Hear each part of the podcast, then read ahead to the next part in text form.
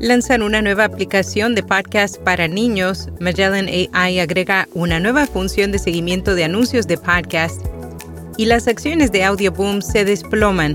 Yo soy Araceli Rivera. Bienvenido a Notipod Hoy. Notipod Hoy. Un resumen diario de las tendencias del podcasting.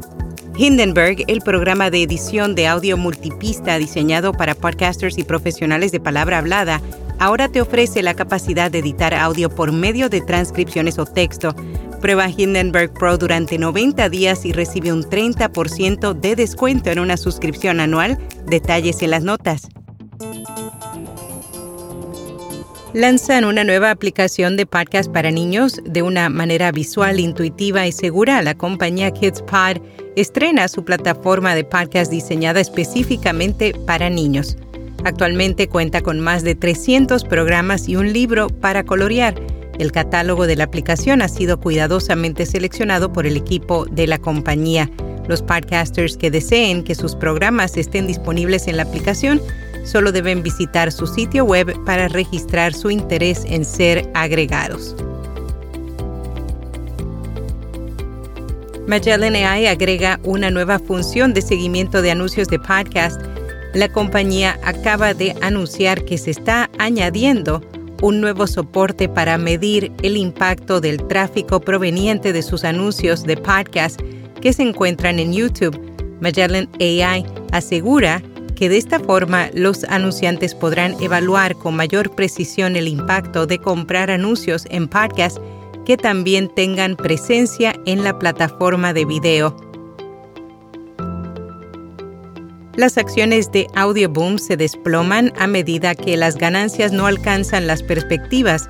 A través de un comunicado, la compañía reveló que tenían previsto reportar ingresos anuales más bajos de lo anticipado anteriormente, lo que hizo que las acciones del proveedor de podcast con sede en Londres cayeran un 25% el viernes por la mañana y se redujeran casi a la mitad en lo que va del año.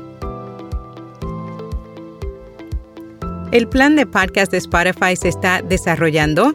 The Verge, en su boletín informativo de esta semana, explora cómo las estrategias de podcast de la plataforma parecen no dar los resultados esperados.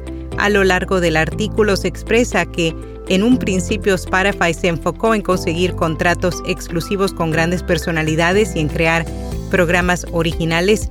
Sin embargo, tras muchos pasos en falso, la compañía se ha dado cuenta lo diferente que es la fórmula del éxito en los podcasts en comparación con las películas e incluso la música. RSS.com es la forma número uno de comenzar, crecer y monetizar un podcast.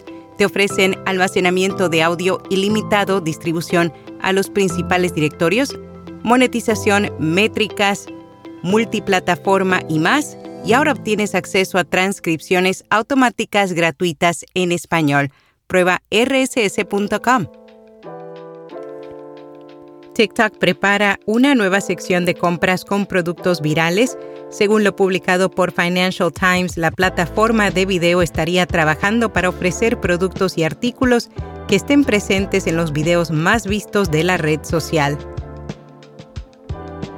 En podcast recomendado Creepy en español, un espacio en el que cada episodio se narran cuentos de temor y suspenso, historias sobre casas abandonadas, objetos malditos, seres de ultratumba y secretos que te costarán la vida. Y hasta aquí, no tipo doy. Anuncia tu podcast, evento, compañía productora o marca en nuestra newsletter diaria y en este podcast y alcanza a miles de creadores de contenido y profesionales de la industria cada mes. Para detalles, envíanos un email a contacto. Será hasta mañana.